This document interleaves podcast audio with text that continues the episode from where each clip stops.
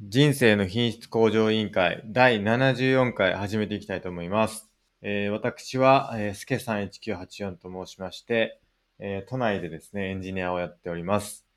えー趣味は自己研鑽と読書で、えーっと、最近はですね、コンパイラーが完成したということで、えー今はあの、42東京というのが始まりまして、その42東京の、えー学校に通ってるんですけれども、まあ、その課題をやったりとか、あとは本はですね、岩田さんっていう、なんだったっけな、任天堂の岩田さんの社長の、岩田社長、元岩、ん元社長っていうんですかね、もう亡くなった方ですけど、の本を最近読んでて、これが非常に面白いなと思ってるんで、また読み終わったら紹介したいなと思ってます。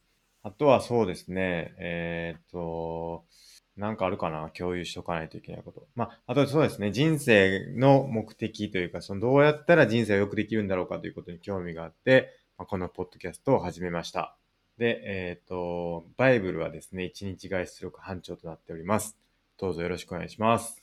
はい、D マゴットです。関東のとある会社で会社員やってます。哲学が大好きで、大学も哲学で卒業しました。最近はアドラーにドハマりしております。あと、格闘技は大好きで、グラップリングっていう格闘技やってます。えー、そして人生の目標は悟りを開くことです。よろしくお願いします。よろしくお願いします。はい。えーそんな二人でですね、えー時にゲストの方をお呼びして、まあ、人生をどうすれば豊かにできるんだろうか、品質向上できるんだろうかということを、まあ、様々なテーマでですね、えー議論して、あの、答えを見出していく、まあ、そんなポッドキャストになっております。で、えーっとですね、おお便りをあの募集しておりまして、お便りはですね、あの、ツイッターで、シャープ i q o l とハッシュタグをつけてつぶやいていただければ、お便りとして紹介させていただいてですね、議論させていただければと思ってますので、あの、どしどしつぶやいていただければと思います。あとですね、公式サイトの方が、scrapbox.io スラッシュ IQOL という公式サイトの方で、あの、各回にどんな内容を話したかということをまとめてますので、あとですね、あの、各回に、まあ、あの、話した内容に、まあ、飛べる、実際のリンクですね。あの、音声のリンクが貼ってますので、まあ、気になるところだけ聞くといったところもできるようになってますので、ぜひぜひ活用していただければと思います。あとですね、あの、IQOL2019 というツイッターアカウントがありまして、そちらでですね、あの、つぶやいてたりもするんで、よか、よければフォローしてもらえればと思います。あと、YouTube の方があって、毎週水曜日の9時からですね、あの、収録をしてるんですけれども、まあ、そちらの、あのーリアルタイムで YouTube の方では配信してますんで、まあ、そちらも良ければチャンネル登録していただければと思います。以上ですね。はい。はい。じゃあ、本日もよろしくお願いします。よろしくお願いします。なんかね、昨日そういえば、300回ぐらい、 ポッドキャスト再生されてて、360回ぐらい、昨日だけで。普段12回とかそんなんなんですけど、 1日12回くらいがせいぜいってことです1か日12回、その、配信がだいたい日曜日にあるんですけど、日曜日に配信して月曜日までの間はだいたい60回とか、まあ配信してすぐ、あの、聞いてくださってる方が多分40名ぐらいいるかもしれないんですけど、はい。聞いてくださっていて、で、その後、あの、まあまあゆっくり、あの、まあ1週間でだいたいどれくらいですかね、100とか200とか行くときは行くみたいな感じの感じなんですよね、普段は。それがですね、昨日なんか知らないですけど、急に360回再生されて、これ一体どうしたものかというふうに思いましたね。なるほど。心当たりありますか何か。ないですね。一切ないです。ないで。すか一切ない。何ですかねちょっとよくわかんないんですけど。はい。まあ、これがね、一過性のものじゃなくて、ずっとこう、再生数が増えてくれると嬉しいんですけれど。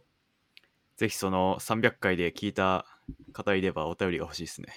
そうですね。なんかね、きょ昨日の、昨日、おとついか、6月22かな ?23 か ?23 日の昼2時です。ちょうど昼の2時にもう集中してるんですけど、昼の2時に一貫と言って、はい。また、 あの、今はもう、ガンと言って。えーガーンと言って、もう今はもう、特に音沙汰がないというかね、うん。あの、特に影響はないんですけど、影響というかその、継続性はないんですけれども、謎ですね、ちょっと。謎ですね。うーん何かもし原因をご存知の方がいたら教えてほしいなと思います。はい。あとは、そうですね、何かありますか共有事項。何か、うん。そうっすね。格闘技は楽しいですかね。ああ、いいですね。ジムが再開して、 まただコロナ前とは全く同じじゃないですけど、とりあえず再開して、はいはい。昨日むちゃくちゃ動いてきて、今もちょっと筋肉痛な感じですね。ああ、すごいですね、はい。プロテイン飲んでるんでしたっけあ、飲んでますね。運動後。運動後は。何を飲んでるんですか、ちなみに。普通のプロテインです。なんかいろいろあるじゃないですか。ホエイプロテインとか。あー、なんかお腹痛くなる成分を抜いたやつです。なんつったっけそんなのあるんですか普通のプロテインって、あのーお腹痛くなる牛乳の成分が入ってうーてん、えーそうなんだ。はい。まあ、それを抜い、僕、あんまり、なんだろうな、それでお腹痛くなりがちなんで、抜いたやつを飲んでますね。その抜いたなるほらど結構栄養素が抜かれちゃうらしいんですけど、なるほど。はい。でもまあ、そのお腹痛くなるは回避できるらしいです。ラク、うん、違うか。ラクトースですかあ、それですね。えー僕はですね、最近いろいろポプロテイン買ってて、はい。あの、ホエイプロテインを、あの、毎朝リングフィットアドベンチャーやった後に飲んで、はい。で、そこにね、BCAA ですかはいはい。入れて、あとそのカゼインっていうちょっとゆっくり吸収されるやつですかね。タンパク質がゆっくり吸収されるやつ。それを入れて飲んでますね。あ毎朝。あと寝る前、夜寝る前30分ぐらい前に、そのプロテイン飲むといいっていうのを見たんで、はい。それも飲んでて、はい。結構、あの、寝る前のプロテイン結構いいなって思ってます、最近。なんか効果があったんですかなんか知らない、ちょっとまだ検証しきれてないんで何とも言えないんですけど、まあ、プロテイン飲んでから寝ると次の日の調子がいい。その朝起きた時の調子がいいなっていうのはあります。ええどういう調子ですかまあ、眠気とかですかね。眠気がちょっとあそこまで眠くないとか、まあ、ちょっとここはいろんな要素が絡み合ってくるんで、ーはい。ちょっと一概にそのプロテインだけの効果かっていうと怪しいんですけど、はい。まあでもなんとなく今の段階で雰囲気的にプロテイン結構いいなとは思ってるって感じうです。ーん。一番効果あるのは早く寝ることではあるんですけやっどぱ、それっすね。うん、一番いいですね、それが。はい。で早く寝る、お酒をあまり飲まない、あの疲れない。はい。まあ疲れてるとやっぱ次の日は眠たいですよね。はい。まあ当たり前ですけど。そうっすね。うん。スケこんさ、なん感じかな。うん体型は変わったんですか体型はね、やっぱりちょっと見た目は引き締まった感じするんですけど、はい。あのー、何ですかね、あのー、体重は増えてるかな、むしろ。うん。まあ、筋肉がね、ちょっとずつじわじわと増えてきてるかなって感じなんで、はいまあ、。その効果かなっていうのを期待したいところですね。スケさん、お腹ぽっくりだったじゃないですか。えー、あれ多分ね、僕、イカ水なんですよね。だから食べるとすぐお腹出るんですよ。ああ、はいはい。うん。もう食べたらすぐお腹出ますね。でなん、も、はい。はい、どうぞ。なんか、イカ水だと腹筋鍛えるといいとか言いますよね。うんうんうん。どうですか腹筋鍛えてますよ。だから、はい。あの、リングフィットでも腹筋多めでやってて、はい。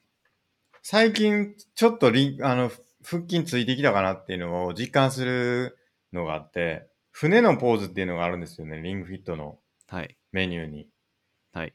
あの、寝っ転がって、膝を上げて、で、上半身も上げて、ああ、V 字膝腹筋的な。そうですね、膝と、あの、上半身を、その、た平行にして、また折りたたむみたいなやつなんですけど、前まで なんかちょっと息をつけないと折りたためなかったのが、腹筋だけで折りたためるようになった感じが最近するんで、うんまあ、ちょっと腹筋ついたんかなっていうのは思ってますけど。うん。なるほど。まあ、もう、リングフィットも今もう110回ぐらいやってて、110日ぐらい。もうちょっとクリアできるような気がしますね。全クリマジか。マジかな気がします。えちょっとリングフィット終わったらどうしようかなとは思って て。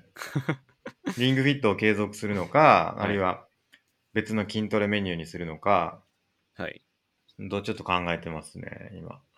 ライズアップいきますか。いやー、ライズアップは嫌だ な。 KFC のラつイけズアップ。たいな、ちゃんと。やっぱライズアップじゃないで すか。あと、僕なんか筋肉つけることそんなにこだわりないんですけど、はい。あの、やっぱり寝る時間が短くなったとしても、短くなったらっていうか、今の状態でいいんですけど、維持でいいんですけど、はい。うん元気に活動できる時間を増やしたいなって思うんですよね、やっぱり。はい。体力をつけたいっていうんですかね。はい。だから眠くないとか、なんかそういうのをね、やっぱりちゃんと体力つけていきたいなっていうのすごい思うんですよね。うん。そういう筋トレってないんかな筋トレでも何でもいいんですけど。うん、まあ僕の個人的な経験で言うと、結構追い込んで運動した方が元気になれますね。なるほど。なんか昨日むちゃくちゃ運動してフラフラになりながら帰ってきましたけど、うん。今日はすごい調子がいい感じがしますね。なるほど。確かにそれはあるかも。ヘッドヘッドになるまで遊び尽くした次の日って、なぜか目覚めめっちゃいいですもんね。もうまさにそれですね。うん。それですよね。はい。やっぱだから追い込むのが大事。なでも追い込むっていう概念はあんま僕好きじゃないんですよね。ほう。つま気り。づいてたら追い込まれてたっていうのがいいですね。なんか楽しんで、はい。多分格闘技とかもきっとそうじゃないですか。そうですね。なんか辛い辛い辛いって思いながらやってるというよりかは、はい。楽しくてやってたら、結果的にすごい追い込んでたっていう。うん。そういうのは理想かなとは思いますけどね。なるほど。うん。あんまリングフィットだと正直追い込めるイメージがないんですけど、どうですかいや、そうなんですよ。リングフィットって思んないんですよ。ですよね。もう、すごい思んないんですよね。おもんないですか もうちょっとさすがにね、思んないんですよ。へえうん。なんていうんかな。まあなんか逆にその面白くなくしてるんじゃないかっていうのも言ってて、はい誰かが。はい。でその面白くしすぎると、みんなプレイしすぎるから、なるほどそ。の体をちょっとよくせえへんというか、10分ぐらいやったらやるかっていう程度の、うんあの、面白さにしてるんじゃないかなって思いますけどねうー。ん。なるほど。あの、フィットボクシングと比べてどうですかうん、フィットボクシングよりかは面白いですね、まだ。えフィットボクシングってマジで面白くないじゃないですか。 えそうっすかね。うん。まあ、ゲームとしてはシンプルですよね。そう。はい。ちょっとあれはさすがにきついんですけど、はい。それよりかはまだちょっと面白いですね。うん。なんか、フィットボクシングって結構有酸素運動系で汗かけると思うんですけど、そうですね、そうですね。リングフィットはどうなんですかリングフィットはね、筋トレっすね、どっちかというと。だから、はいどっちもやるとベストだと思います。はい。うん。筋トレなんで、リングフィットは。うんうん。スクワットとかマジできついっすよ。なんだかんだ。ですね。はい。うん。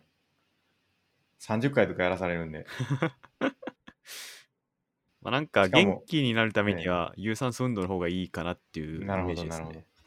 でも、あの、毎週は走ってんすよね。あの、河原、僕、はい今も。素晴らしい。で、5キロぐらい走ってて、毎週。はい。ちょっとずつ速くな、タイムも速くなってきてて。はい。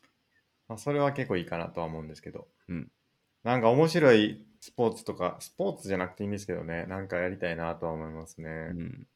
やっぱ格闘技ですかね。格闘技やらなあかんですね。やっぱり前も言ってましたけど。はい。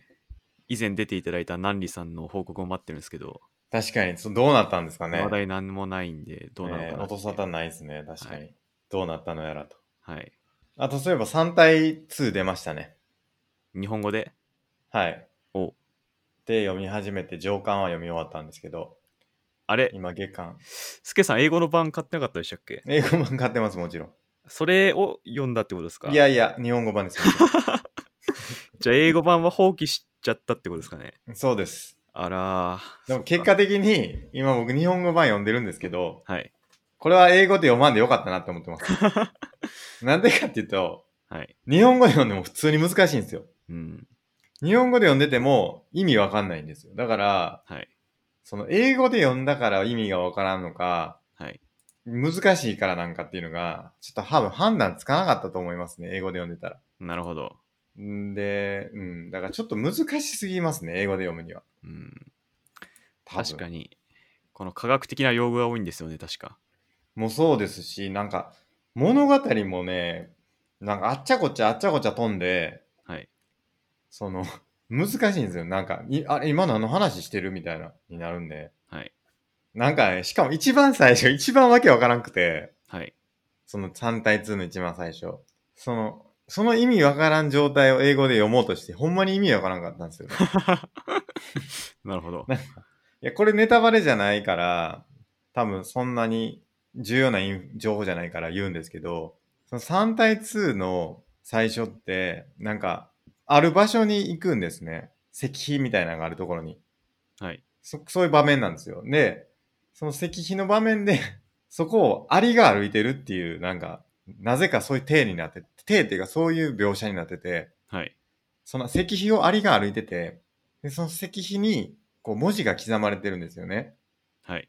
あの年号とか、はい。なんかこう文字が。その文字を、アリがたどり着いて、あ、これは1だなとかっていうのを、なんていうか、そのアリの目線でそれを、なんかこう表現するみたいなこはとをい。やってて、あり頭いいっすね。意味わかんないですよ。だからなんでこんなことすんのっていうの が、はい。マジでその、なんていうかな、描写としては面白いのかもしれないんですけど、英語で読んでたら意味不明なんですよね。なるほど。 うん。っていうので、あ、そういうことみたいな。 その、日本語で読んで初めて、あ、そういうことが言いたかったんやっていうのが分かったんで、まあ僕の英語力の問題ですけどね、これは。はい。でも日本語で読んだとしても、なんでそんな表現にすんねやろっていうのは僕は未だによくわかんないですね。なるほど。石碑になんか1974って刻まれてますでいいと思うんですけど、はい。例えば。はい。そうじゃなくて、アリの前に溝があるとかって、はい。立ちはだかるなんかとかかんとかとかって、 人が歩いてきて、その石碑に人が歩いてくるとかも、はい。大きな地震が起きたとかっていう、そういうなんかちょっと、回りくどいというか、その、比喩表現っていうんですかね。はい。なんか、そういうちょっと回りくどい書き方をしてて、まあ、情景描写をよりこうリアルにするためなのかもしれないんですけど、はい。僕からするとちょっといらんのちゃうかなって思っちゃう。 こんなこと言うとちょっと怒られるかもしれないですけど、はい。多分だからその、ほんまに事実だけを述べたら、もう5文字ぐらい、5文字はいいですよ。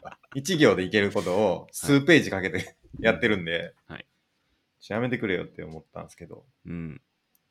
まあそういうのもあって、はい。ちょっと英語で読むのはハードルは高いかなとは思いますね。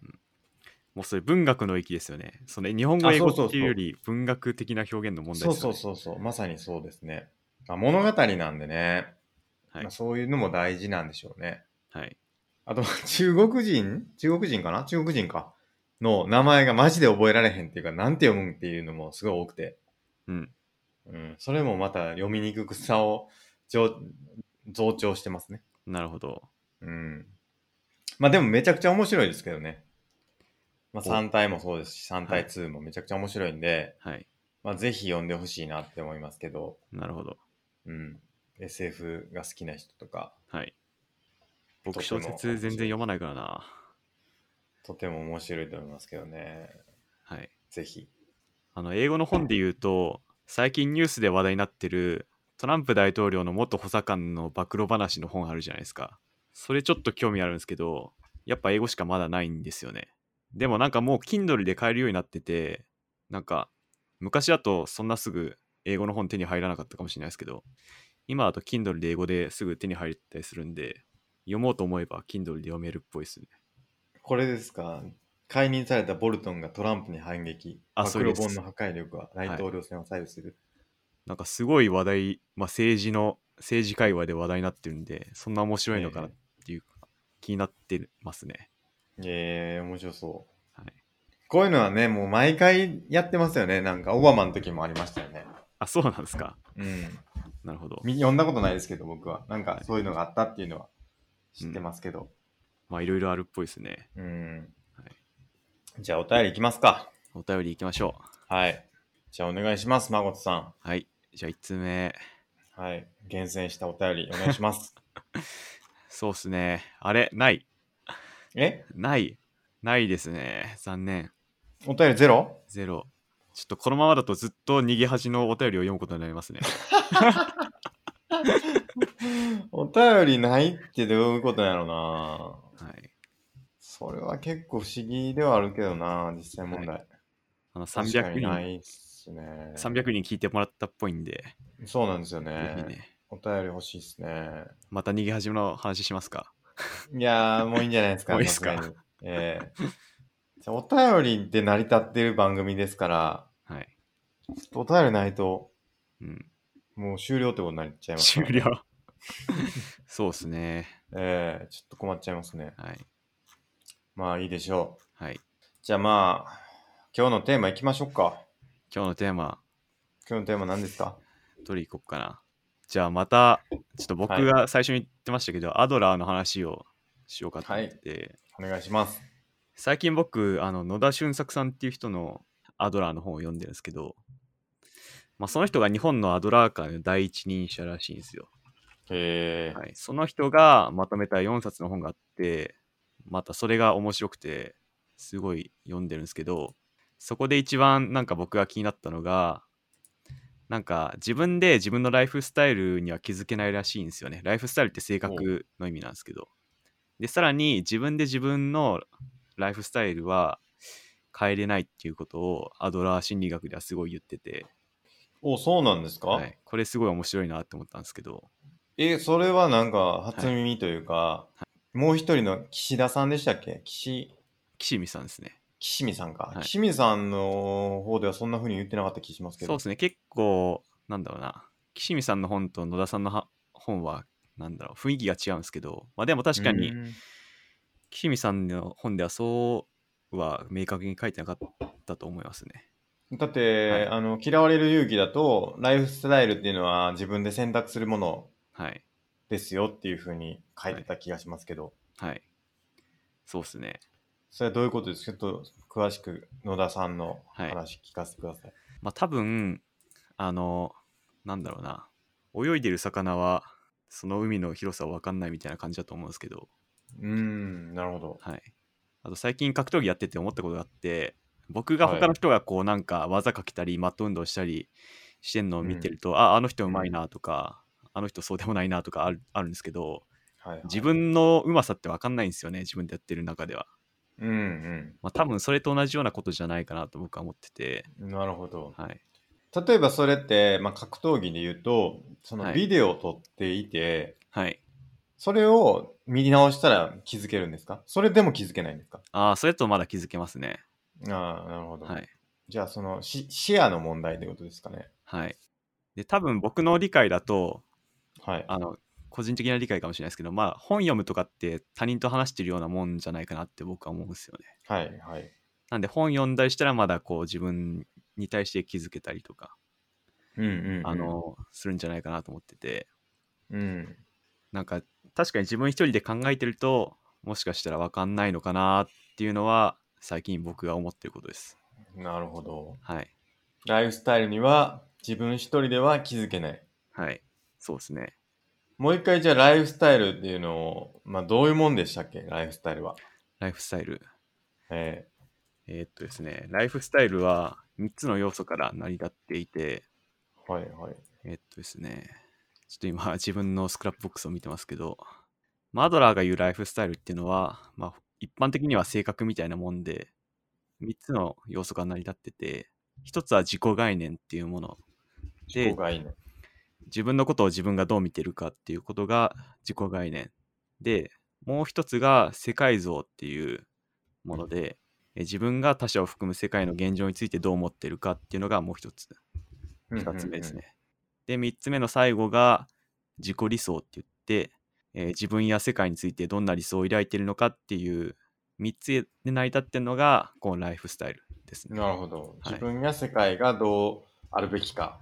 なるほど。で、その中でいくと、なんか世界像は見れそうですよね。うん。はい。自己概念ですか一番自分がみみ自分では気づけないっていうのは。うーん、どうなんですかね。本を読んでる限りなんか全部わかんないよねみたいなあー感じでそうなんだ。書いてましたね。はい。うーん。なんで、なんでなんでしょうね。なんでわかんないんでしょうね。うん、やっぱその格闘技と同じかもしれないですね。結構他人に言ってもらえてから分かるとか。で、ちょっと思ったのが、僕って結構自分で考えようってことを言ってたと思うんですけど、でも結構他の人と話すのも大事かなって最近思ってきてて、スケさんが大学時代何をすべきかってことで、なんはか何でも話せる友達を作ろうみたいなこと言ってたと思うんですけど、まさにそういうことかなって思って、そうやって他人と交流することで、あの、う自分の客観的なことが見えてくんじゃないかなって最近思いました。うん確かにそうですよね。はい。そこで差があるからこそ、はい。やっぱり物事を理解するには、差に気づくことだっていうのが前も僕言ってたんですけど、あの、はいも言葉を理解するには、てか物事を理解するには、その言葉のディテールというか厳密性にっていう話を確か3回ぐらい前にしたと思うんですけど、はいそれと同じで、多分他者との、ち他者との違いとか自分に対して気づこうと思ったら、自分への深い理解を得ようと思うと、自分と他人の違いを見るとか、まあはい結構大事だったりするかなってうん、そうですね。で、それに気づくには人と話すっていうのも結構はい。大事とかっていう話なんですかね。うん、そうですね。うん。なるほど。このポッドキャストも一種の対話じゃないかなって思ってて、聞いてる人にとっては。そうですねはい。対話でのみ成り立ってますからね。そうですね。ねはい。こんなにあんまりその、なんていうか、対話に集中することって、はい。実はないんじゃないかなって思いますけどね、本当に。うん、日頃ないですね。日頃ないっすよね。はい。その、例えば仕事とかだと、まあ、ある目的に関する議論ってはい。するじゃないですか。はい。それこそアジェンダとか決めて、これを意思決定しようとか、そういうことってやると思うんですけど、はい。そうじゃなくてなんかこう、何でもいいから フリートークで議論しましょうみたいなはい。ことってあんまないっすよね。うん、そうですね。うん。うん、飲み会とかでも、はい。なんかあんまりこういう話ってしなくないですかしないですね。でも結構大事っていうか、はい。いや、なんか、そこはやっぱあると思いますけどね。なんか、そういう議論をできる。まあなんか多分大学とかでよくやるんですかね。大学生は。うん、うん。なるほど。まあ、スケさんがいろんな、あれ、ああいうのが好きなんだろう。ものづくりが好きとか、原理、原則を知るのが好きとか、もう結構このポッドキャストを通じて発見してきたもんじゃないかなっていう。そうですね。間違いないですね。うん。なんかそういうのがあんのかなっていう。いや、そうですね。マジ、はいマジでそう。台湾じゃないと気づけなかったことすごい多いですね。はい。うん。そうっすよね。なんかありますかマゴトさんはその自分でしか気づけてない、自分で気づけなかったことってあるんですかね自分で気づけなかったことを。そのライフスタイルがはい。結局自分だけでは完結しないんじゃないかってはい。思ったわけじゃないですか。はい。それはその野田さんの本を読んだ結果、はい。何かの事象を思い出して、はい。あ、確かにあの時そうやったなみたいなんてあったりするんですかなんか言われて自分で気づいたってことですかああ僕なんか結構昔から素直だって言われてて、言われたことをやるよねっていうのをよく言われてて、なんか大学受かった時も僕が高校の先生から言う、言うすごい素直で言ったことややってたから受かったんだねみたいなこと言われて、うんうんうんああなんか言われてみれば結構勧められた本も読んでるし言われたことはいやはっいてはるし、い。そういう性格なのかなっていうのは思ったなるこほとどありますね。なるほど。はい。まあ、それはなんか自分では気づけなかったって感じなんですかね。その、そうですね。自分はそんなことをみじんも思ってなかったんで、言われてみればみたいなことですよね。そうですね。はい。うん。まあ、確かにそのライフスタイルってはい。難しいな。自分が素直かどうかって気づけんのかいや、自分だけなら気づけないかもしれないですね。な。 うん。はい。でも素直って結構相対的なものな感じもするんですよね、今思って。と言います思ったんでと。はい。けど要するに頑固な人っているじゃないですか。はい。結構、いますね。世の中に。はい。その人と比べたら自分はまあ素直かなみたいなとかってあったりすると思うんですけど、はい。例えば。はい。絶対的な素直って何やろって いう、その、その何かと比べてこの人よりは素直とかっていう言い方できると思うんですけど、はい。なんかこう、100点満点の素直と80点満点の素直みたいなのって 存在するのかなっていうのはよ、あーちょっとよくわからんというか、はい。うん。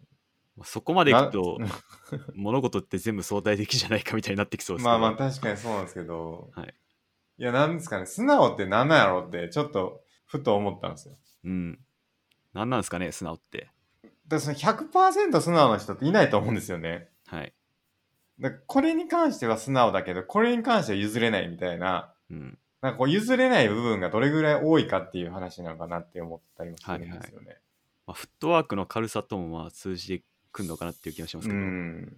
言われた時にやらない理由はい、が、まあどんだけあるかっていう話うんなんではすかね。まあやらない側なのか、やる側なのかっていうい、その、やらない理由があるから 何か言われた時にやらないのか、やる理由があるからやら、や言われた時にやるのかっていうのは、うん。まあ、ちょっと人によると思うんですけど、はい。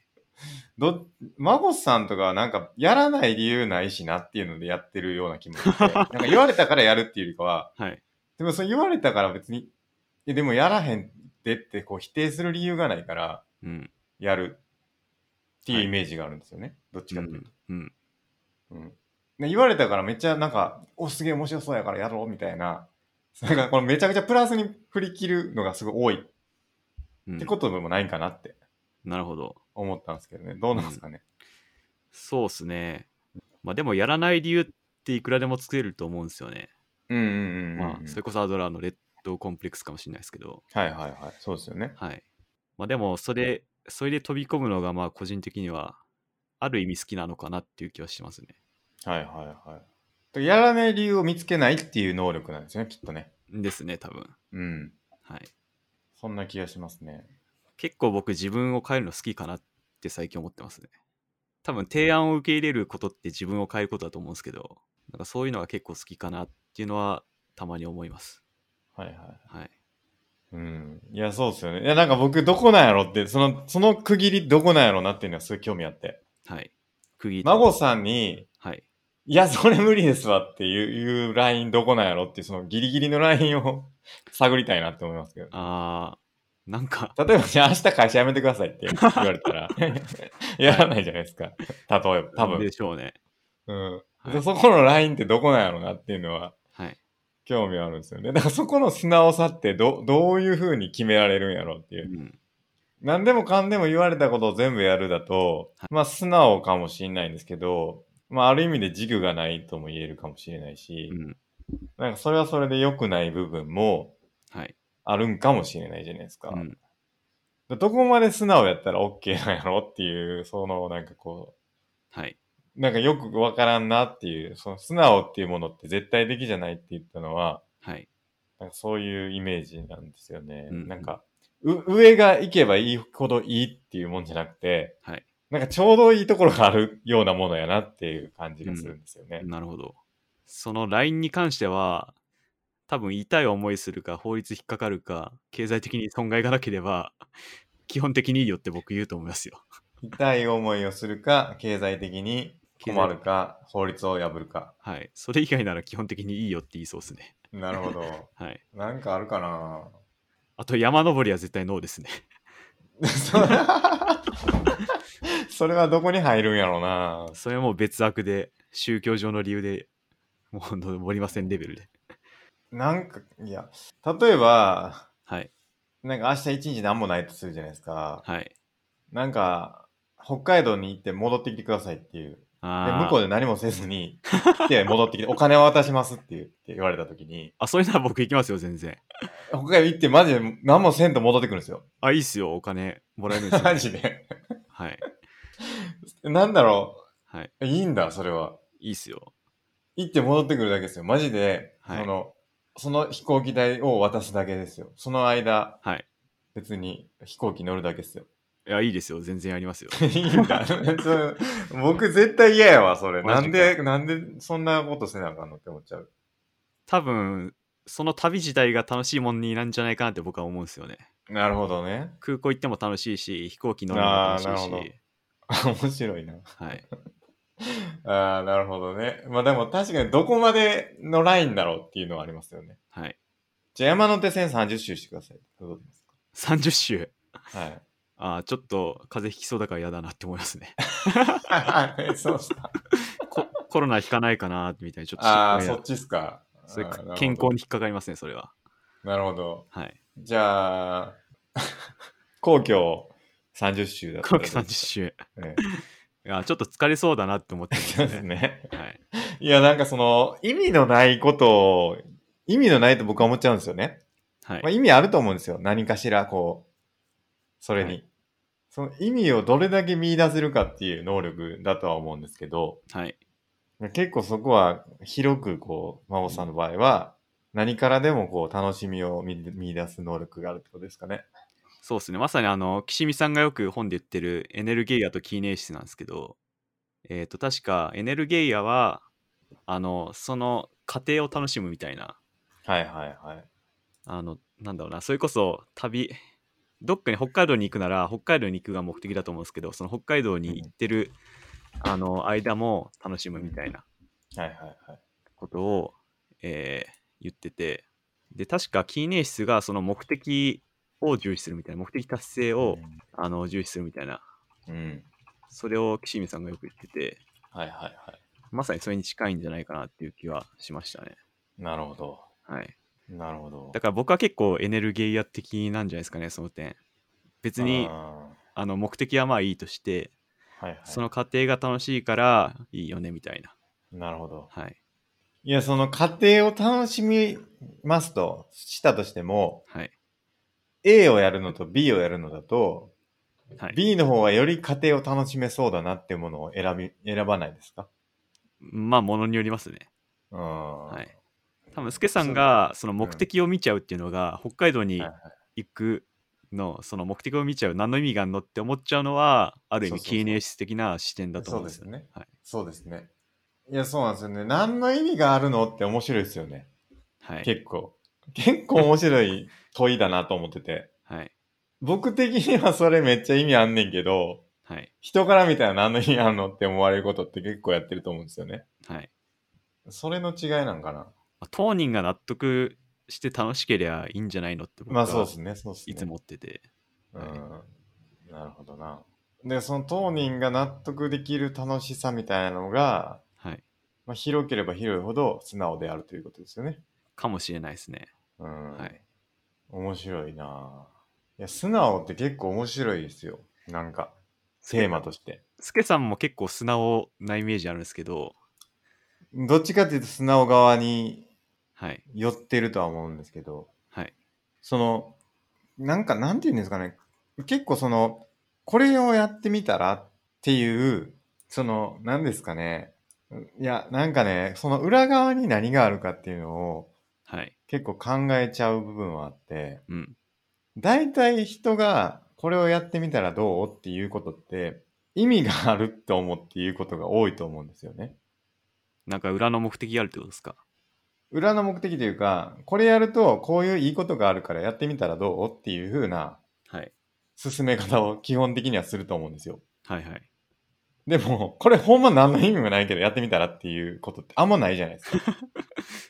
そうですねそそれはないわかでりすねます、はいい、や、例えば僕が今言ったような、おマモさん明日北海道行って戻ってきてくださいよみたいなことって、はい僕的には何の意味もないことをおすお勧めしてることなんですよね。はいでもそういうのはマゴさんはやるって言うんですけど、はい僕はそういうのはあんまりやらないんですよ。何の意味もないことを勧められたとしてもやんないんですよ。それは。はいでも、よ世の中的に考えると、基本的には、その、何か意味があるというふうに信じてることを勧めてくれるから、人は。はいだからそれをやることはなんか、全然抵抗ないんですよね。ああはいだから僕の素直さは多分マゴスさんにちょっとおと劣るとは思うんですよね。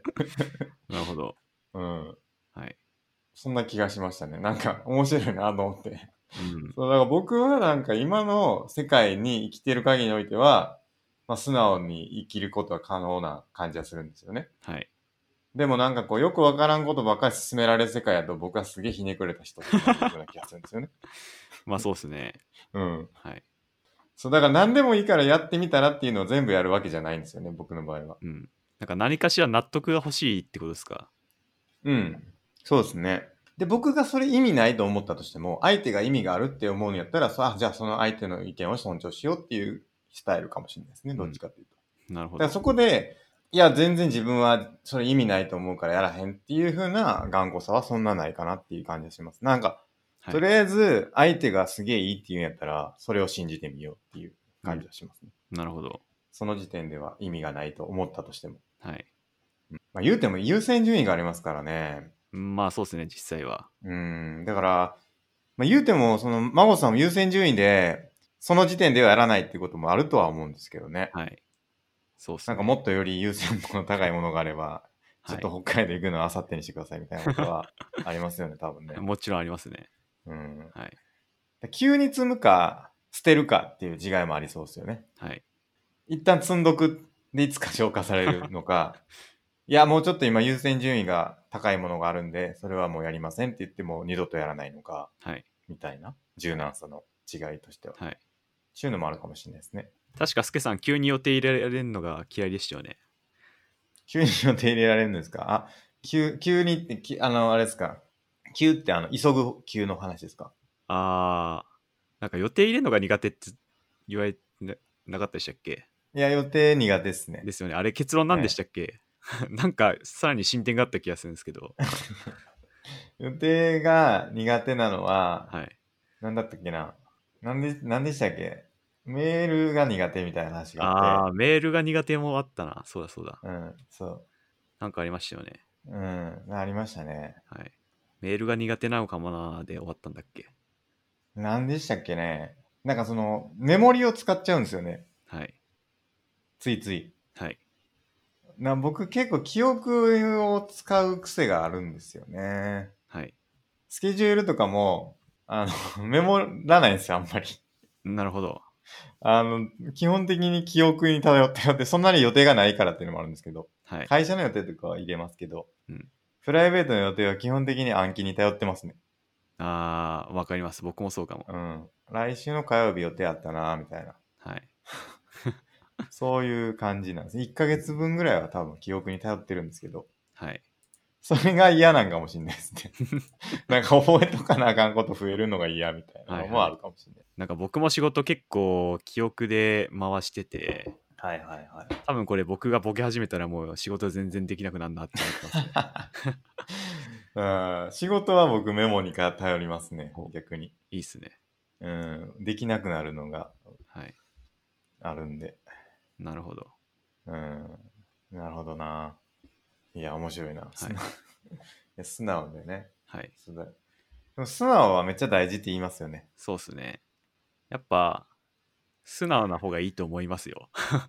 いや、僕もそう思います。はい え結構なんていうかな、自分を変えたらいい感じにこう物事がいくと思うんで、えまあ、とりあえず受け入れてみて考えてみるっていうのはいいかなみたいなね。うん。そうっすね。はなんか、はい。僕はそれは結構親からも教えられたというか結構言われましたけどね。ほあの、間違いを認められるのが大事だっていう。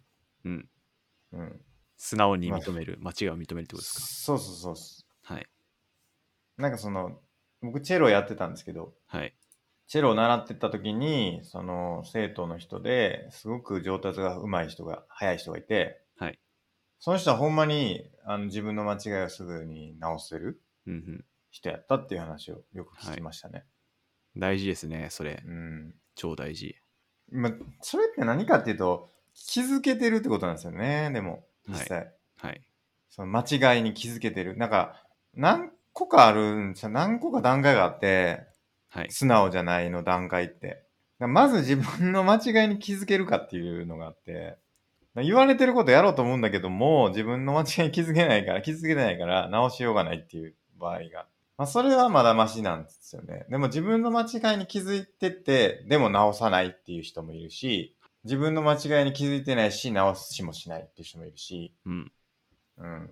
まあ、一番いいのは自分の間違いにちゃんと気づいて、うんで、それを直していくっていううんのがいいですよね。なるほど。まあ、その気づくっていうのがまず難しいっていう話、さっきのライフスタイルの話もそうですけど、自分がどう間違ってるかとか、どうなってるかっていうのを、まあ、自己認識するのがまあ多分一番難しいうん。からこそ、他人に比較、あの、言ってもらうとか、はい。っていうのが結構大事になってくる。うん。ですよね。ですね。まあ、それをやっぱ、うん。周りから指摘してもらえるっていうのが、いい感じなんじゃないかなと思いますね。うん。はい。まあ、悟りもそうなのかもしれないですね。悟り。そうですね。孫さんが悟り開くには、ここが足りてないですよっていうのを、うん。やっぱりちょっと言ってもらってないと。そうですね。うん。はい。なるほどな。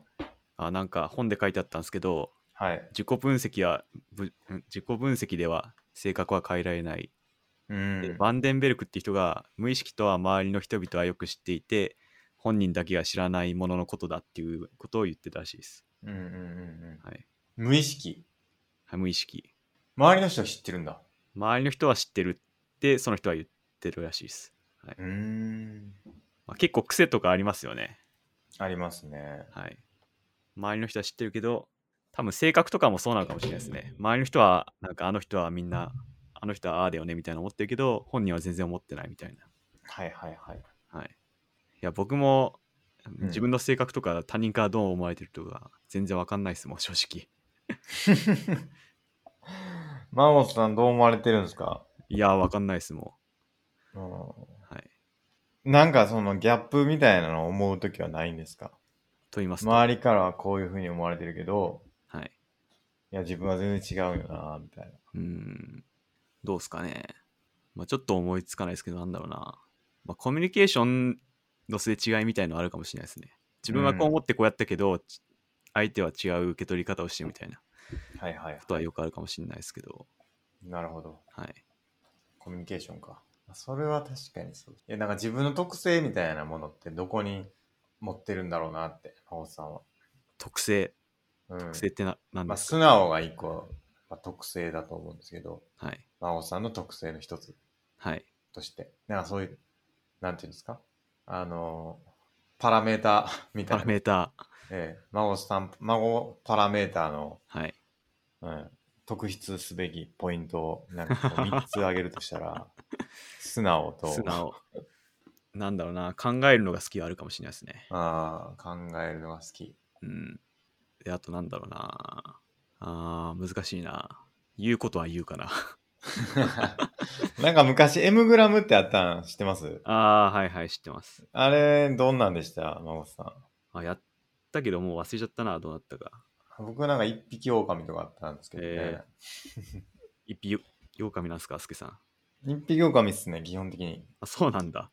えーあ僕、協調性あんまないんかもな。そんなイメージなかったけどな。そういうのがありますね。やるんすけど、はい。やりはするんですけど、あんまり得意では ない気がしますね。なるほど。そうだったのか。真央さんは素直を考えるのが好き。あとなん、はいもう一個なんでしょうね。言うことは言う。 言うことは言う。言うことは言うと素直っていうのが、まあ、ある意味、一瞬ちょっとね、同じようなもんですよね。なるほど。うん。こう逆にすけさんは僕に対してどんなイメージを抱いてるんですか真央さんですか。ちょっと周りの人がよく知ってる僕の無意識を明らかにしてほしいで すね。真央さんはもう、なんていうんかな、冷静冷静。うん冷冷静っていうか、なんていうのかな。 ある種、なんていうんですか。ロジックの塊みたいな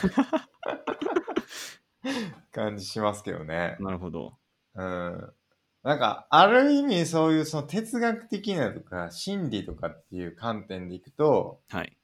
あの、結構強いものを持ってるというか、芯が強いというか、その芯じゃないですよね。孫さんの考えとは別のところにあるものだから、うん。それとずれたことに対してはかなり厳しいなでしあ、ょうん。心理からずれたものに対しては厳しい。そうそう。だからそれって、孫さんではないんですよね。孫さんの考えではないんだけれども、はい。その孫さんの行動基準っていうのが、はい。基本的にその心理にどんだけ一致してるかみたいなところが結構影響してるじゃないですか。してますね。例えば。だかはい。らそれからちょっと反したことに対しては、いや、それは間違ってますよっていう話になるじゃないですか。はい。で、それを、その、そのまま受け取ると、な厳しい人やなっていうか、 その、孫さん自身っていの、なんていうかな、感情ではないもので、だから、はい。感情っていうんですかね。なんか、そこを通してみると、そこしか見えないから、はい。なんかこう、A、A には A、B には B みたいな。うんなんかそこの融通は効かへんで、みたいな はい。感じに見えるかなとは思いますけどね。なるほど。うん。俺はどっ確ちでもええねんけどな、みたいな かにはい。こと、ことがもしあったとしても、はいい、やでも心理、心理的にはもう絶対これ A、A なんだから A でしょっていうふうになるわけです よね、例えば。まあそうですね。うん。僕はどっちかっていうと、なんか、まあ、どっちでもいい、時はまあどっちでもいいかな、みたいなはいことを言うんですけど、はい。割と。まあでも論理的に考えたらこっちかな、みたいな。はい。そんな、なんか、その順序が、どっちが先に来るかで言うと、マコスさんは自分の感情が先に来ることってあんまなさそうやな っていう。ないっすね、確かに。うん。うん。だからこの意思決定の、その、デシジョンツリーみたいなのがあった時に、はい。その自分の気持ちが上に来ないから、はい。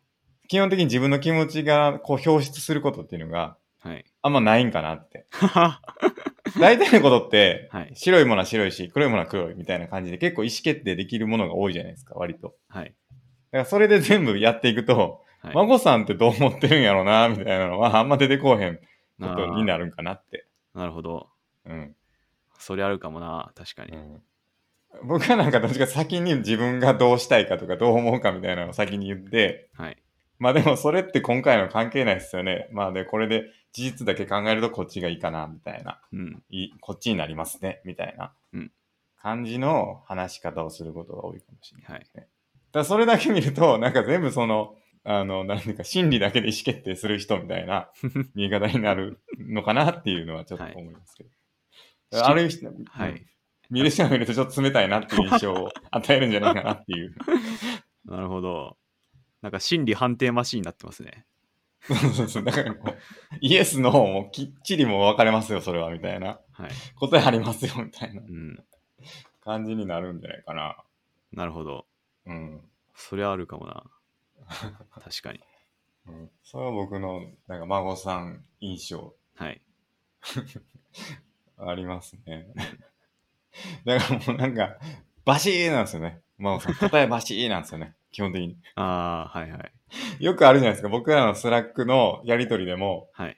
それアドラーで言うとこうですよっていう。 そう、僕、アドラーマシンになってますからね。そそ人生の嘘です。はい。みたいな感じになるじゃないですかありますね。そううんそれがね、ちょっとやっぱり、手厳しいなっていうのはある気しますけどね。なるほど。うん。確かにそれあるかもな。うんまあ結構なんだろうな。ある意味哲学チック な姿勢かもしれないですけどね。そうですよくもね。悪くもまあ、いいとは思うんですけどね。まあ、ソクラテスのそんな感じやったんじゃないかって気がしますけどね。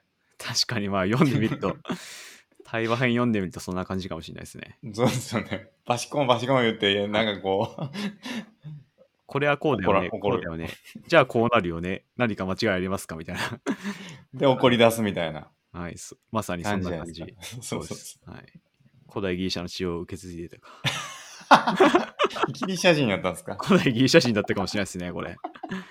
なるほどな。そうかもしれないですね。ソクラテスの生まれ変わりって言われてますからね。真帆さかんもしれないですね。うん。はい。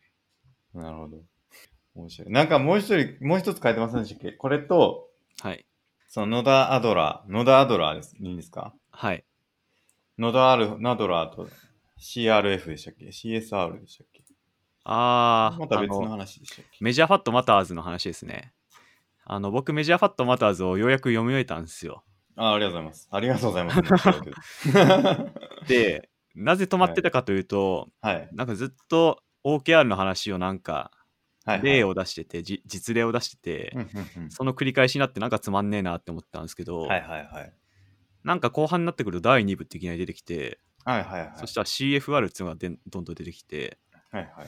なんかこれが非常に僕は好きっていうか、興味深いとこで、うんうん面白いなって思って、うんうん。 C あの CF ら CFR って何かっつうと C がカンバセーションではあはあ F がフィードバックうんうんうんで R がリコグニションうんうんでそれ、で継続的なパフォーマンス管理をあのコントリビューターっつってるんですけどまあ従業員ですよねコントリビューターのパフォーマンスを管理していくみたいな話をしてて、うんうんまあ、これが CFR は OKR に血を通わせる手段みたいなの書いてあってはいはいは相互に補強しようみたいな、い。うんうんうんまあ、CFR ってまさにアドラーだなって思ってほう。はいその心は。まずカンバセーションですけどはい。あの真摯で深みのある意見交換って書いてあるんですけどまさにアドラーが言ってる他者の目線に立って他者の目で見て他者の耳で聞いて他者の頭で考えるみたいな、うんうんお互いにあのなんていうか対話をするっていうのが大事っていうのがアドラー言ってて、うん。うんうんでフィードバックもある意味この自分がさっきの話に通じますけど自分で分かんないどう見られてるかとかうん。うん。自分のことに対して外部的な目からフィードバックを与えるっていう話でで承認もリコグニションなんですけど大小さまざまな貢献に対してしかるべき個人に感謝を伝えるっていう話をしてて、はいはいはい。感謝っつうのはアドラーにおいて一番大事なもの一つで、はい。まあ、いわゆるありがとうですよね、はいはい。ありがとうって言っって、えーうん共同体の後継感共同体感覚を高めていくっていうのが、うんアドラーの大事な話でまさにこの CFR ってアドラーやんけっていうのが気づいたことです。うん確かにそうですね、はい言われてみれば。スケさんも読みましたよね。読みました、読みました。はい。どうでしたちょっとだいぶ前なん で、あれですけど、はい。そうっすね。うーん。なんかわかるんですけど、はい。ちょっとピンとこないんですよね。ほう。と言いますと。カンバセーションじゃあ何話すんだっていう。例えばですけどね。他者の目で考えみたいな。はい。他者の何話すっていう話なんですよね。うん。それ書いてましたよ。本に。 何話すんでしたっけリーダーがコントリビューターに投げかける5つの問い。今何に取り組んでいるのか。あったな、そ状況れ。動機あるの進捗は。業務の様だけ言の。ってありましたよ。それで5つの問いがありましたね。書いてありましたよ。ちょっと笑っちゃったな。 読んでへんやんけ。みたいなえ俺読んだんですけどね。ちょっと待ってください。僕も読み、読み、あ、はいはいはい。あったあった。ああ、はいはい。ありました。ですよね。ありました、ありました。はい。いや、まあ、これもね、わかるんですけれども、はい。 なんかちょっとピンとこなくて。そうっすか。僕結構ピンときましたけどね。いやー、なんだろうな。はい。なんかね、はい。ちょっとなんか、業務チックだなとは思って、うん。まあ業務なんですけどね。はい。あの、なんかこう、ちょっと本当かなっていうのがうんあるんですよね。確かにワンオンワンとかは業務に限らずなんかお互いの理解を深めましょうっていうことで業務外の話もしてもいいよみたいな感じだったかもしれないですけど、はいはい。まあ、このメジャーファットマターズで語られてる CFR はまうあん確かに業務的なところに注目されてんのかなっていう気はいはいははい確かにしました。うん。なんかこう、ちょっとね、血が通ってない感じするんですよ。なるほど。うん。なんかこの岩田さんの本の方が、よりちょっと具体的で、おもろいなって思ったのがありましたね。はい。その面談で何を話すかみたいな話はい。が書いてあって、その岩田、岩田さん何さん違う岩田さとしはい。でしたっけどうだっけ。はい、そうですね。やっぱ悟りですね。さとるか。岩田さとるさんの本、SI っていう本なんですけど、はい。これの方がね、なんか、ちょっと血が通ってる感じしたんですけどね、このカンバセーションというか、その面談で何を話すかっていう話で言うと、はい。なんかちょっと待ってくださいね。それちょっと。そう岩田悟さんのなんていう本ですか、それ。えっ、とね、SI っていう本かな、多分。あれ出てこないな。岩田さんっていう本ですね、多分。ああ、これか。岩田さん、岩田悟は、こんなことを話していそうそうこた。んなこと話していた。うん。面談で一番大事なこと。面白い、面白い。なかなか面白いんですけど、ちょっと読みますと、世の中の、ああの、これ面接か。面接書いてんな。まあいいか。面接の話なんですけど、世の中の面接ってどうして答えにくいことから聞くのかなって思うんですよ。なぜ答えやすいことから聞かないのかなと。私の経験から言うと面接官に二通りのタイプがあるんです。相手をほぐしてからその人の本性を引き出してその上で選びたいと思っている人と、えーほぐれていないから話せないというのも、その人の社交性だったり地下だったりするから、そのまま評価してしまう人っていうので、まあ、私は前者ですっていう話をしてて、まあ、話しやすいことから話していって、っていうことをやった方がいいんじゃないのって言ってて、で、その社内で話すときも、結構相手の答えやすい質問を知ってとか話からするっていうのが結構大事だよ、みたいな話をしてて、まあなんかなんで任天堂に入ろうと思ったのみたいな話を、まあ話し、初めて話す人とは結構話すっていうことを言ってて、まあなんか結構その、だから業務っていうよりかはその人が何を考えてるかみたいなところを、まあ、結構聞いてるのかなっていう印象があって、そのメジャーはまたその、まあカンバセーションあ。はい。まあいいとは思う。その状況はどうかとか、はい。まあ確かにその OKR っていう観点で考えるとまあすごく合理的だとは思うんですけど、どうなんみたいな。最近どうなんみたいな。 そういう系のなんていうかそのざっくりした、こはのいそれこそ僕らのこのポッドキャストみたいに、はい。ちょっと今日はこれの話したいっすねみたいな。そういう会話が大事なんじゃないかなって僕は思っちゃったりするんですよね。はい。全然最近モチベーション上がらなくて、みたいな、とか、みたいな話をした方がいいんじゃないかなって思ったりしますね。その点、Yahoo のワンオンワンの方が、スケさん的には良かったんですかね。ああ、はいはいはい。なんそかそうでれ、すね。うんそれは結構そういう話もししようねみたいなこと書いてたと思うんで。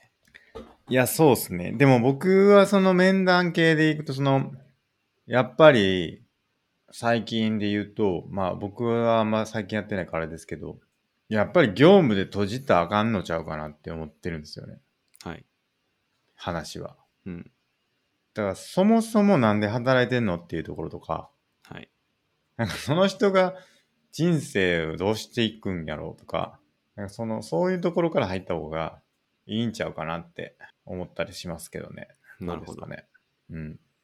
そうですね。多分 CFR はちょっとメジャーファットマターズは翻訳されたからちょっと硬い感じになってんのかなっていうかも気しれがないしでますね。はい確かに。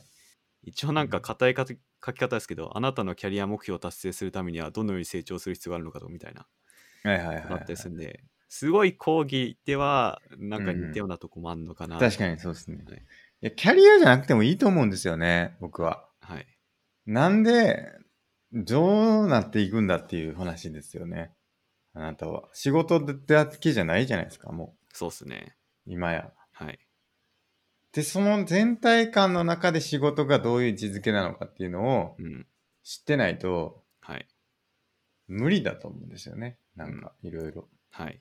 仕事をどういうふうに捉えてるかっていうのを知らないといけないんじゃないかなって思いますけどね。うん。間違いないですね。うん。っていうなんか視点があんまない気するんですよね。その世の中の面談みたいなのって。はい。あんま聞かれたことないっすもんね。あるか。キャリアプランどうなんとかは聞かれますけど、なんかそれもなんかちゃうんすよね。僕、あの、ミクシーでちらっとはい、は書い。いたんですけど、非公開ミクシーで書いたんですけど、はい。僕、キャリア聞かれるのすごい苦手なんですよね。はいはいはい。そうですよね。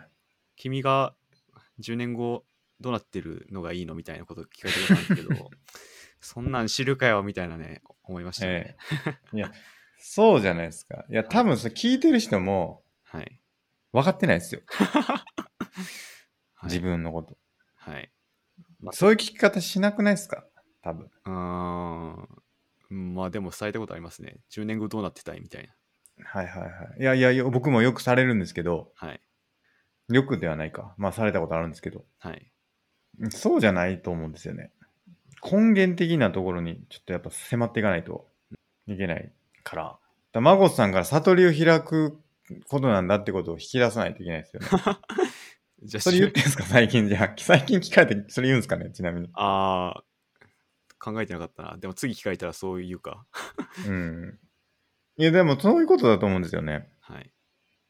で、その悟りを開くっていうのが見えてない状態の時に、いかにそのマゴスさんに悟りを開くことだったんだっていうことにはい。気づいてもらうかっていうのが、はい。まあやるべきことだと思うんですよね。はい。あの、岸見さんのそれを本一緒うんあ、ごめんなさい、いいですか。あ、どうぞ、どうぞ。岸見さんの本で結構似たようなことが書いてて、人生設計とか、何十年先までの人生設計とか、世の中で言われてるけど、そういうのは実は意味なくて、今を生きる方が大事だよね、みたいな。岸見さんの本に書かれてて、あ、まさにこれだよなって思いながら読んでました。そうですよね。だから、今どこに向かってるのかっていうことさえはっきりしてればはい。いいですよね。はい。まあ、逆算もある、一定はあるかもしれないですけどね。はい。うん。10年後にこうなろうかな、みたいなのがあるから、今じゃあこれやろう、みたいなのも、まあ、あるはあるとは思うんですけどね。はい。で、そのカンバセーションっていうのは、結構そこを意識して、はい。ないんやったら、それを一緒に見つけていきましょうっていうスタイルになるし、はい。で、フィードバックっていうのも、それに従ったフィードバックになりますよね。そうっすね、多分。うん。で、最近僕が読み始めたワークルールズっていう本があって、はい。あの Google の人事部の偉い人が書いた本なんですけど、そこの数ページ目で最初に出てきたのが人をまともに扱う職場を求めてっていうのを書いてあってはい。まさにそういうことじゃないかなと思ってて、はいはいなはんかい。今までのまあ悪い職場っていうのはうん。人をなんていうか歯車のように扱っててはいはい。仕事における会社の歯車みたいなうんうん。感じで扱いがちだけど、まあ、人をまともに扱うっていうのは多分そのしスケさんが言ってたような仕事に限らない人生っていうかその人の人生全体から考えるみたいないうものがあの言ってることじゃないかなって思ったんですよね。間違いないですね。はい絶対そうだと思います、僕は。はいうん。で、それがあるからこそ、今やってるものとどんだけ一致してるかっていう話ですよね。そうですね。やってることと。はいうん。まあ、そこから逆算してどう働いていくかとかうん。何したいかみたいなことになってくると思うんで、そうですよね。はい大事かなと。うん。だから、やっぱりポジショントークみたいな世界観ってあんま良くないと思うんですよね。はい。会社としてはその人に辞めてほしくないから、うんみたいな。はい。な、その、なんとかその、例えば、会社に残ってもらう方向ではい。説得するみたいな。まあ、説得もまああるとは思うんですけど、はい。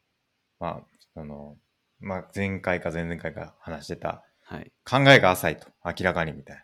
そういうケースがあるかもしれないから、そこはメンターとして、あの、しっかりアドバイスしていくっていうのはあるかもしれないですけど、じゃあその人にとって一番最良は何なんだろうかっていうことは、まあ人として関わっていった方がいいですよね、絶対。うん間違いないです。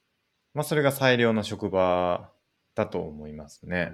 まあ、やっぱ会社とか、なんだろう、それこそ面接とかで面談しちゃったら、うん。ある意味もう、ポジショントークにならざるを得ないところもあると思うんですけど、うん。上司と部下とかな、さらに。確かに。はい。まあ、そこをどう打ち破っていくかみたいな感じですよね。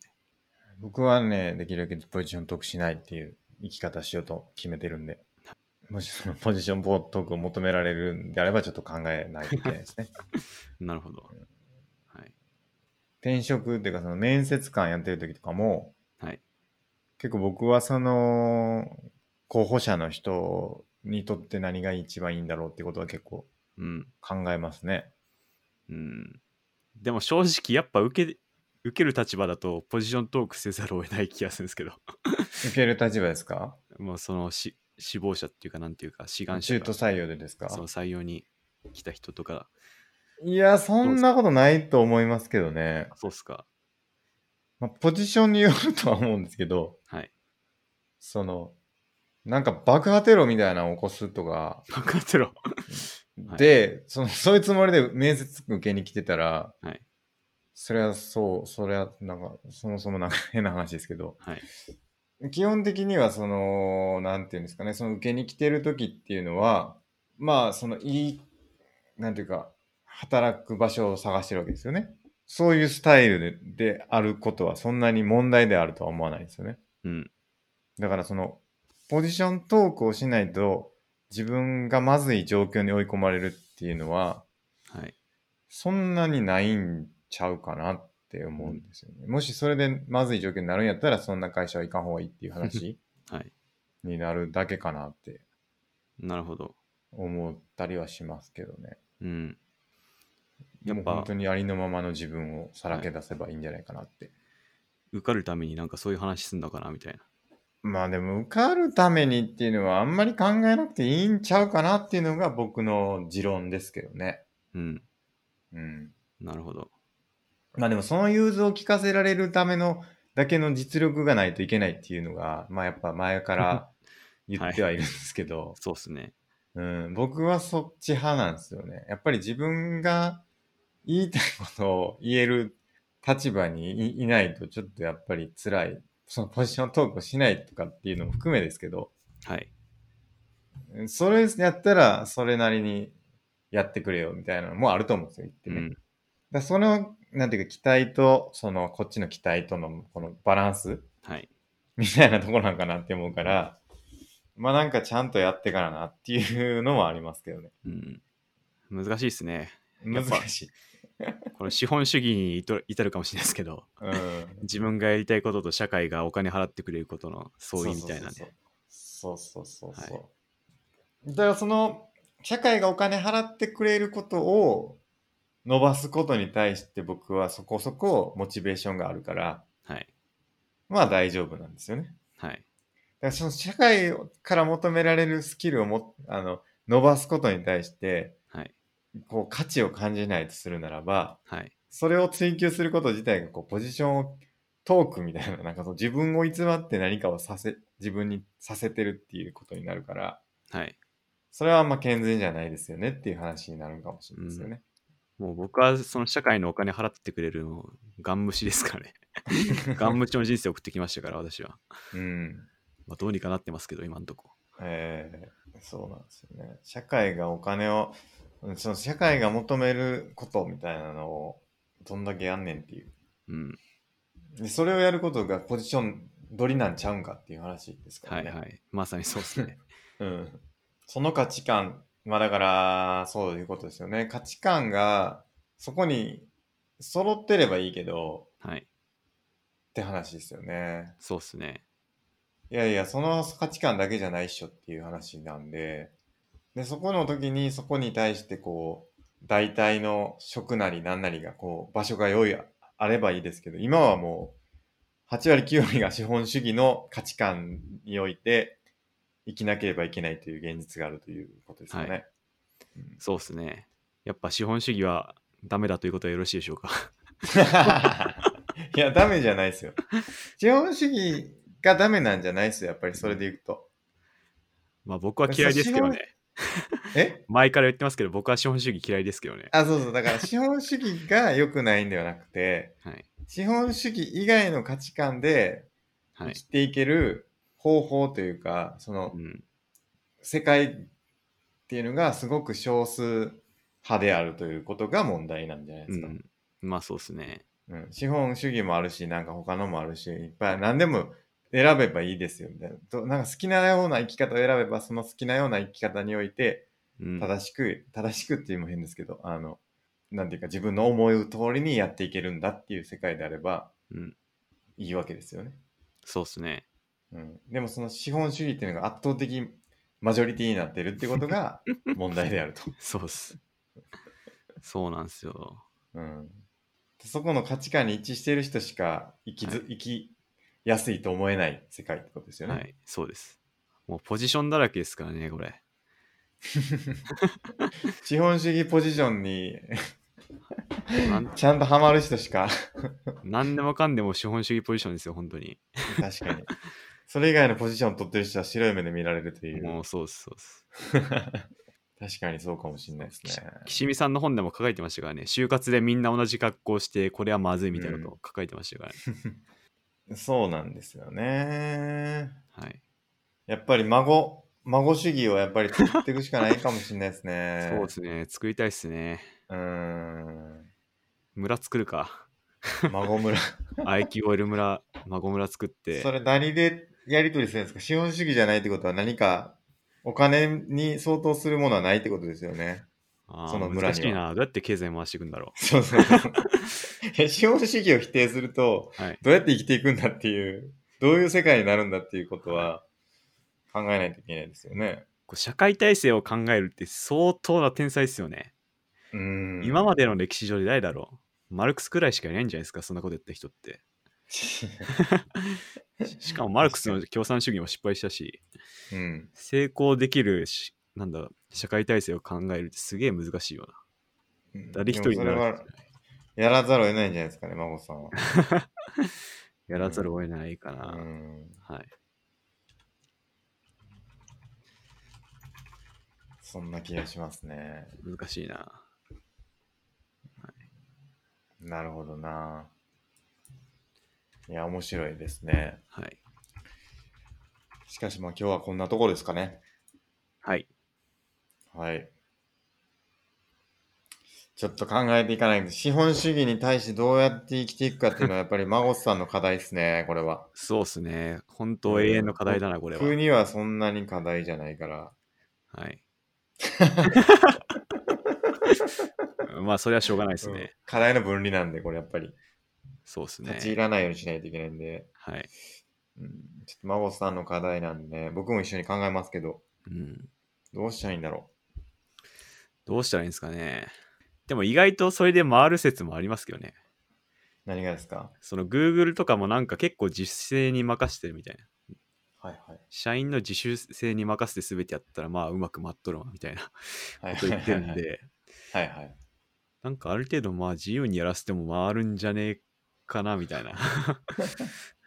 とかも。まあ、あれはでも、Google だからできてるんじゃないかって思いまあますそけどれね。も本当ありま すね。